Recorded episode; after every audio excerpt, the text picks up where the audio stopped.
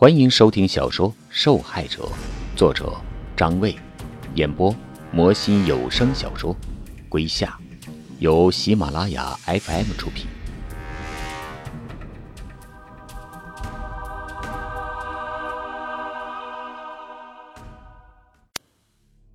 第三十二集，接下来的事情是我始料未及的，而且就是疾风骤雨般，差点让我毁在原地。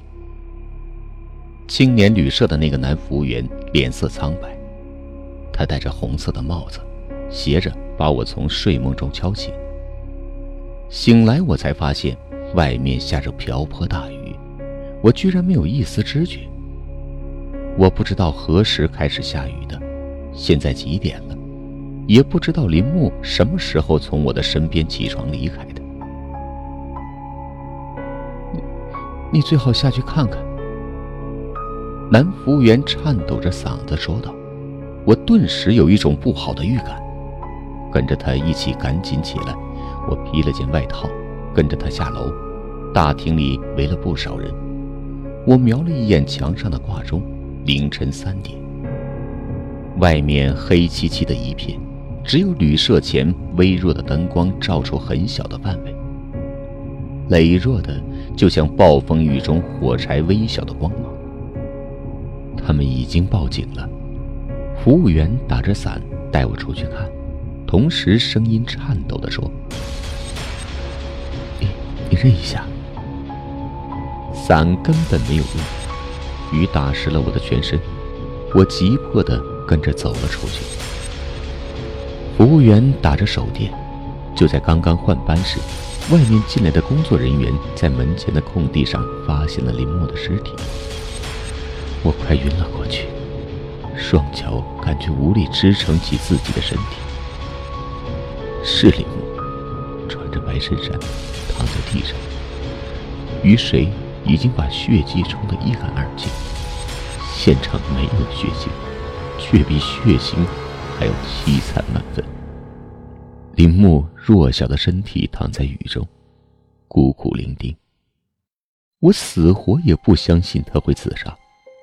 一切都好好的，都说好要一起去面对的，在毫无征兆的情况下，林母就死在我的面前，我根本无法接受这个事实。但事实就是这个。警察来了之后，做了现场勘查，林木就是从这个阳台上跳下去的。阳台的扶手上还放着他的眼镜他留了一封遗言，放在茶几上。能救我的，就只有我自己。可我已经错过了时机。我的眼睛紧闭着，只感觉天花板在转动。其实我什么也看不见。那药里像是放了安眠药，让我的眼皮粘住了一样的沉重。似乎天已经暗了。从早上开始，我就一直睡在床上。似乎有人把饭菜从那个小窗户里塞了进来，可我没有一点食欲，双腿麻木了，就好像离我几公里远，已经不属于我了。梦里真实的再现了我和林木最后的时刻。尽管我始终不相信林木会自杀，可他的死亡已经成了不可更改的事实。这个时刻，如此的真实。而又遥远，仿佛就是眼前放的电影。尽管已经有了无数个人曾经对我说，林默的死在于他自己，他自己陷得太深，至今都无法走出那个我们谁都不知道的怪圈，所以才选择自杀的。可是，你让我怎么不往这上面去想？如果我没有和他谈恋爱，没有要求他接受色彩，没有带他来杭州，也许他就不会死。这种自责是常人无法理解的。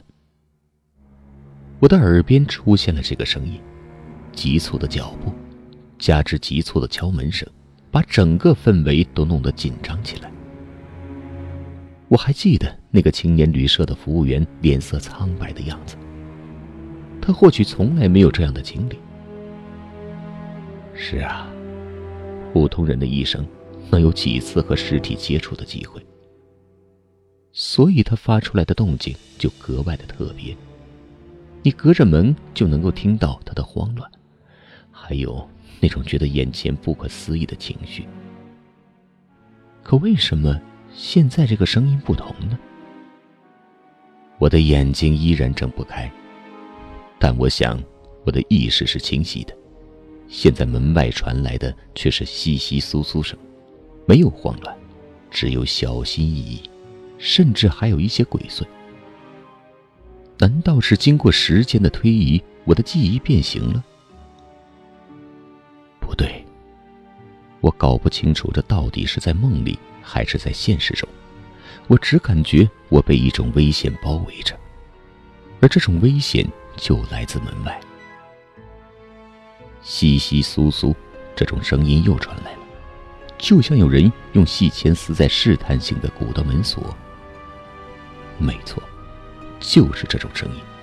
我学过开锁，知道这其中的流程。这是铁丝在摸索纹路，撞击轻微的声音。有人在敲门，我感到心慌。动物遇到危险时本能的心慌。我的肌肉在绷紧，尽管无济于事，但起码我在努力。身子一用力，就感觉到了旧伤的疼痛。这种疼痛在梦里可不会出现。我依然尝试着努力睁开眼睛，探个究竟，但总是做不到。咯噔，病房的门最终被人撬开了。我虽然躺在那里不能动。但还是感觉到进了一个男人，而且不怀好意。我虽然看不见，但别的器官就似乎特别的灵敏，用鼻子就能闻到他身上透出的杀意。从脚步声，我就能分辨得出来他的暴力。他缓缓地走到我的床前，一个比黑暗更为深色的人影站在我的面前。他俯下身观察着我，我脸部的皮肤都接受到了他呼吸的气息，喷在我的面孔。他从背后掏出一根绳子，绕过我的脖子，然后开始用力。他轻而易举就做到了，根本就没有花什么力气。如果我还能动弹的话，一定会和他好好的干一场。可现在，我的手指刚刚颤了颤。就不能再做出更大的动作了。我又看着他收紧绳子，我想，这很有可能是有人来灭口了。突然，他停了下来，好像是在确认什么。紧接着，我也听见走廊上传来的脚步声。这个脚步声就光明正大的多，一步一步很笃定，也很悠闲，是两个人的声音，一男一女。女的穿运动鞋，踩在地面上发出软软的擦擦声；男的是个靴子，没准儿还钉着铁掌，铿锵有力。他们中的一个手里拿着一串钥匙，或者是挂在裤腰带上，我不知道。他们由远及近的走来。男的手上的力道没有减轻，但似乎没有再用力，而是屏息听着外面的动静。现在这个状况。还不至于置我于死地，可我很难受。我除了手指能够颤抖，别的部位哪儿也动不了。就是走廊上的那对男女暂时救了我。您正在收听的是由喜马拉雅 FM 出品的《受害者》。他们停在了门口，随即传来了钥匙的咚咚声。凶手还定格在我的床前，我猜他正弯着腰。保持着勒紧我的姿势，抱着侥幸的心理。最终，他还是放弃了，松开了绳子，蹲下身来，掀开床单，迅速钻到床底下去了。门一开，走廊上的光就照了进来。我的脸正对着门，顿时眼前出现了一道白光。然后时隐时现，应该是那对男女走动、摇摆身体，不断阻挠着灯光。女人问：“他一整天没吃过饭吗？”不会是死了吧？男人的口气里带着幸灾乐祸，没准儿在他看来，精神病人没一个应该活在世上的。你说你，你一个人来不就行了？我那儿正看着球呢。都说这个病人是个杀人犯，我胆子可没那么大，我只负责送药送饭，制服罪犯这样的事，还是得靠你们。切，我又不是警察，保安而已，你以为有多光荣啊？男人不耐烦的说着。我想，今晚的球一定很精彩。哎，你去看看还活着没？女人说着，听他声音传来的方向，貌似躲到男人的背后去了。男人的脚步响了起来，嘟嘟囔囔的说：“切，哎，就他这样的，连只苍蝇都拍不死，你怕什么？”我张嘴想要说话，可嘴唇光是蠕动，就是发不出声来。有个凶手就躲在床下，刚刚差点把我勒死，这是一条新线索，可千万不能让他跑了！我在心里大叫着。男人显然听不到我的心里话，用手在我鼻子下探了会儿，说：“哎，有气儿。”女人小心翼翼地跟了过来，远远地看着，犹豫着说：“有点不对。”她壮着胆子靠得更近了，隔了老远伸手摸摸我的额头。“哎呀，他好烫啊，好像发烧了。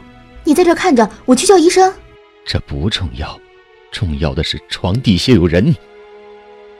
男人靠墙站着，或者正在门口。他的身材应该高大魁梧，没准儿是个退伍军人。这些都是我猜的。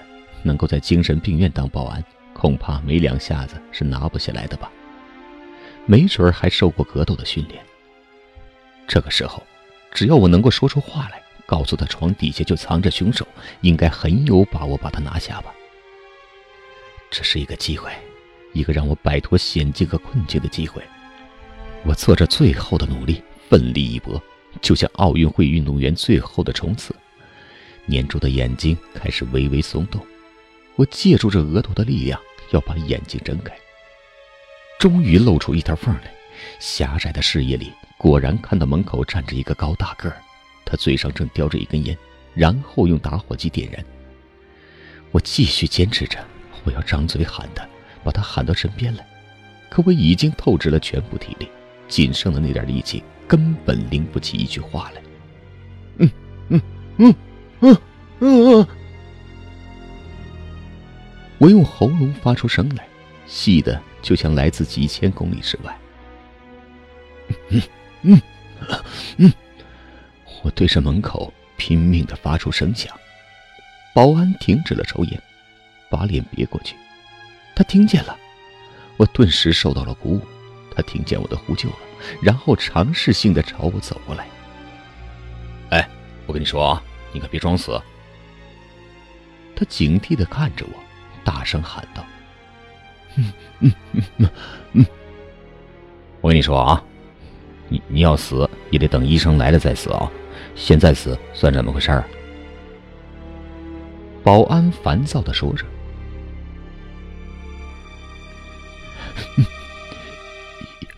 有人，我气若游丝，还得花一半用来求救，剩余的两个字实在是没力气了。走廊里传来了脚步声。哎，待会儿再死啊！医生来了。还没等我说完，保安又离我而去。还没等我说完，保安又离我而去，走到走廊上挥手。脚步声急促起来。他们也许认为我不行了。一个穿白大褂、戴眼镜的医生俯下身来，摸着我的额头说：“哟，果然发烧了。他一天没吃了，应该是吧？送来的饭菜都没动过。”护士说道：“害害我！我把吃奶的劲儿都用上了。”可这话还是只能自己才听得见。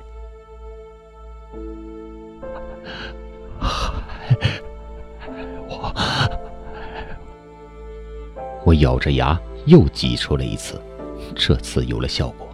他好像在说话。护士说道：“是吗？”医生又把头俯下来一点。你说什么？哎，小小小心点啊！他是个杀人犯。保安在一旁提醒。去他妈的！这个保安智商明显和个子成反比。别吵。医生还算是个明白人，他耳朵贴在我的嘴前。你说什么？有有有有人害害我！我终于在他耳边说出了这个完整的句子。医生皱了皱眉头，然后站了起来。他说什么？保安在旁边问着。没听清，但好像是在说有人害我。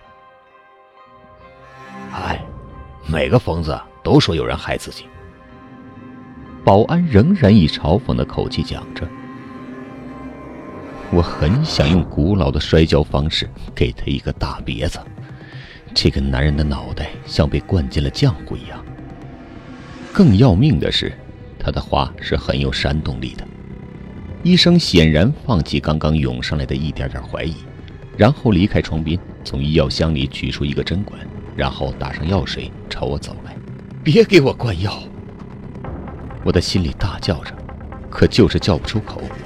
我现在连挣扎的力气都没有，就算我生龙活虎地站在他们面前，大声地说有人害我，我都不确保他们会完全信我。这里是精神病院。来到这儿的人所说的话都是不可信的。我要是抵抗，没准儿还会像个木乃伊似的被绑在床上。有有人要害我，床床底下有人。我呢喃着这几个字，但吐音不清，含糊的连我自己也听不见。我的手臂貌似被蚊子叮了一口。液体顺着针管注射进我的体内。先打一针退烧药，等他睡一觉，明天早上再看看什么情况。医生说着，然后收起医疗箱，准备出门。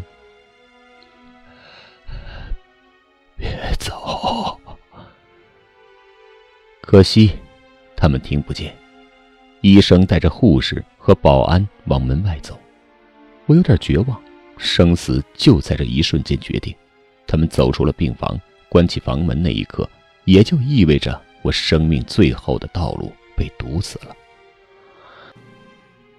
听众朋友，本集播讲完毕，感谢您的收听。